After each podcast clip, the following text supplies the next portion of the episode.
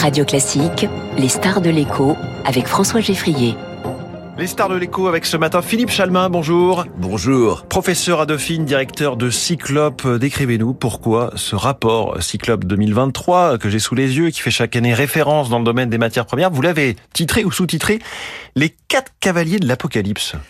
Oui, les cavaliers de l'Apocalypse, euh, au chapitre 6, verset 8, le Seigneur envoie ses quatre cavaliers pour euh, éprouver les hommes. L'un porte la guerre, le deuxième la peste, le troisième la famine et le quatrième les bêtes sauvages. Hmm. Eh bien, quelque part, ce sont là les quatre défis auxquels le monde est confronté. La guerre, la guerre, La en, guerre en Ukraine, les guerres civiles, etc. La peste, bah, ça a été euh, les pandémies, pandémies humaines avec le Covid, les pandémies animales aussi qu'il ne faut pas oublier, peste porcine africaine, grippe aviaire, etc. La famine, on en a beaucoup parlé l'année dernière. Et enfin, si La les bêtes potentielle crise sauvages alimentaire. hein, ben, voilà, hein. et si les bêtes sauvages euh, ne sont plus une vraie préoccupation, et si on rêve même de réintroduire des ressources dans les Pyrénées, par contre, euh, le vrai défi, c'est celui de nature et donc du climat. Ces quatre cavaliers de l'Apocalypse sont les défis auxquels est confronté le monde, et au fond, nous suivons tous les marchés de la planète, de la nana au zirconium en passant par le pétrole, etc. Oui, il y a tout Et- ça, hein, dans le rapport Il y, il y a tout dans Cyclope, mais au fond, ce qui est fascinant avec l'analyse, le suivi de ces marchés, c'est que euh, ils sont la partie émergée de toutes ces tensions de la planète. En 2022, puisque nous racontons 2022, nous nous Oui. projetons sur l'avenir ensuite, bah, les grandes stars ce furent le gaz et le blé. Aujourd'hui, les marchés marquent une certaine pause. Peut-être est-ce le calme entre deux tempêtes. Certaines me- menaces euh, et certains de ces cavaliers comme euh, la pandémie, ça s'éloigne quand même. Il y a quand même du, du positif dès, dès maintenant. C'est plus vraiment un sujet. Alors, c'est plus un sujet parce que nous avons des capacités d'oubli tout à fait extraordinaires. Dans la famille euh, de ces pandémies nouvelles, je vous rappelle que nous n'avons pas totalement terminé de conjuguer l'alphabet grec et les épidémiologues se gardent bien de nous dire que nous en avons terminé. Là, vous parlez Reg- des différents variants. et regardons aussi quand même ce qui s'est passé pour euh, les épidémies animales. L'homme et l'animal sont quand même relativement proches. On n'a jamais éradiqué la grippe aviaire. La peste porcine africaine, qui comme son nom ne l'indique pas, provient de Chine, elle n'est toujours pas éradiquée en Chine. Donc, euh, euh, c'est une menace. Il se trouve que dans un cas comme dans l'autre, grâce à la, vac- la vaccination, nous avons triomphé du Covid, même s'il a fait quand même, à l'échelle de la planète, entre 20 et 30 millions de morts. C'est-à-dire que c'est la pire pandémie que le monde ait connue depuis euh, la grippe espagnole il y a un siècle.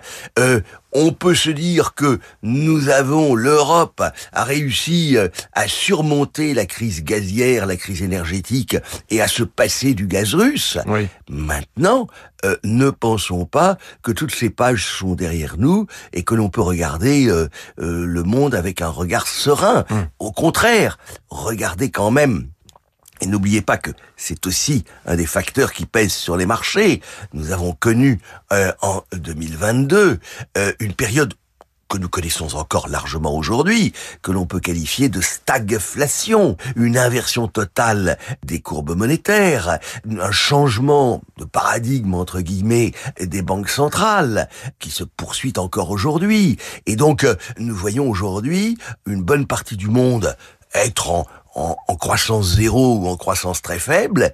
Et, et là, c'est un élément fondamental euh, dans Cyclope, les interrogations que nous pouvons avoir sur la Chine. Car euh, derrière tous ces marchés, bien rares sont ceux dont la Chine n'est pas le premier acteur mondial. Oui, comment se fait-il d'ailleurs que la reprise de l'économie chinoise, qui a commencé il y a maintenant euh, quelques mois, ne se traduise pas par une explosion des prix?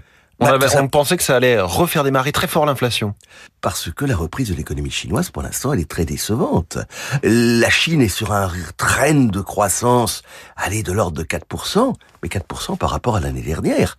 Et, et l'année dernière, la Chine a traversé, si on avait la réalité des chiffres, il est On dit très... autour de 3,5. Oui, euh, j'aurais tendance à dire qu'il y a eu des moments, exactement il y a un an, alors on était en plein zéro Covid, hein, Oui. euh, où la Chine est- était en croissance zéro. Et donc, quand on regarde ah ben, les dernières données que nous avons celles du mois d'avril sont relativement décevantes pour la production industrielle. On le voit, euh, les importations chinoises d'un certain nombre de minerais et métaux, par exemple, sont non pas en baisse, mais déçoivent. Et le résultat d'ailleurs, c'est que à l'heure actuelle, nous assistons à une baisse des prix mondiaux. Mmh. Euh, c'est le cas de l'énergie, c'est le cas des produits agricoles, c'est le cas notamment des minerais et métaux. On a tout un chapitre sur les métaux critiques ou stratégiques, et notamment tous les métaux de la transition énergétique, que ce soit le lithium, que ce soit le cobalt, que ce soit le nickel, que ce soit même le cuivre, nous sommes dans une période de relativement basse eau, alors que nous voyons très bien, si on en croit les projections liées à la montée en puissance euh, du marché des batteries, à la montée en puissance de la transition énergétique, que les besoins seront là dans les années à venir. C'est pour ça que je dis que c'est peut-être un petit peu le calme. Entre deux tempêtes. Philippe Chalmin, l'hypothèse d'un conflit armé autour de Taïwan, est-ce que c'est l'une des, des inconnues aux grandes conséquences dans votre métier d'expert des matières premières? Notre expert Chine, Jean-François Dimeglio, relativise quand même le risque qui serait celui d'un conflit ouvert autour de Taïwan. Et il pense que on en restera à une situation de paix armée sans que la provocation d'un côté ou de l'autre amène à véritablement une confrontation. Euh, c'est une hypothèse, mais c'est vrai que nous avons dans le monde nombre d'inconnus. On a quand même des inconnus euh, dans le Golfe arabo-persique. Euh, euh, bon. Alors parlons justement de, de parler du Golfe arabo-persique. Parlons des prix de, de l'énergie, du prix du pétrole, par exemple, ne sont pas au sommet qu'ils ont connu il y a encore un an, un an et demi, malgré d'ailleurs les efforts de l'OPEP+ pour les rehausser. Alors, on est autour de 75-80 dollars. Voilà, on est à la limite. D'ailleurs, le pétrole est peut-être le marché de l'énergie le plus raisonnable. Le pétrole, il est resté euh, benoîtement euh, dans la zone, euh, il aura fait 80 dollars en moyenne, c'est d'ailleurs aussi notre prévision pour 2023. Je ne dirais pas que c'est un prix d'équilibre, l'OPEP Plus fait des efforts, maintenant il y a un élément qui joue quand même à la baisse, qui est ouvrez les guillemets, le dumping du pétrole russe. Le pétrole russe, aujourd'hui, il se cote, alors c'est variable, euh, suivant les qualités, mais entre 5 et 10 dollars de moins, parce qu'il y a toujours euh, euh, cette barrière des 60 dollars départ Russie entre nous. Hein. Donc euh, on peut toujours s'arranger un peu, mais somme toute, euh, les 75 dollars, euh, ça me semble être un prix sur lequel on peut tabler. Je ne serais pas trop inquiet sur le reste de l'année. Je ne dirais pas autant du gaz naturel. Oui, le gaz naturel, lui aussi, il est, il est, il est très bas. Est-ce que là, là aussi, c'est le calme avant la tempête Alors, je relativise. Allez-y. il vaut dix fois moins cher, donc puisqu'on était à 300 euros à l'automne dernier il vaut quand même trois fois plus cher que dans les années 2010 où il se baladait entre 5 et 15 euros le mmh. mégawattheure. En tout cas, là, on a l'impression. Là, on a l'impression, on a l'impression que c'est pas cher. Je pense qu'on est quand même sur un niveau de plancher que euh, on va rentrer quand même dans la période de reconstitution des stocks, même si on va en avoir à, en, acheter beaucoup moins. Et puis quand même, on a l'inconnue chinoise. Est-ce que la Chine va reprendre ou non ses achats de GNL nous reste encore quelques marges de manœuvre de sanctions vers la Russie et à une sanction qui pourrait être efficace, qui serait l'embargo total sur le gaz naturel liquéfié russe que nous continuons à importer. Est-ce que justement avec les sanctions contre le pétrole russe et d'autres de ses ressources, on a juste changé les circuits mais pas affecté la Russie plus que ça? Ah si, on l'a quand même affecté. Non, ce qu'il faut regarder, euh, c'est les recettes à l'exportation russes, et celles-ci sont quand même en baisse tout à fait nette.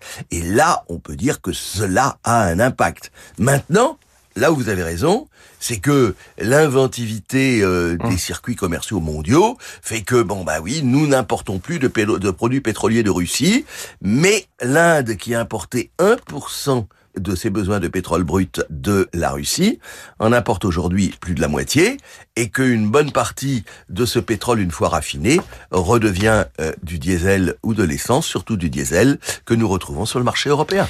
C'est absolument passionnant, et encore on n'a que effleuré euh, l'une des 725 pages de ce rapport Cyclope, les marchés mondiaux 2023 chez Economica, avec ce sous-titre, donc les cavaliers de l'apocalypse. Vous nous avez fait quasiment une petite lecture euh, de, de la Bible ce matin, ça tombe bien pour un lundi de Pentecôte. Merci beaucoup beaucoup Philippe Chalmin, professeur à Dauphine et directeur de Cyclope. Très bonne journée à vous. Merci à vous.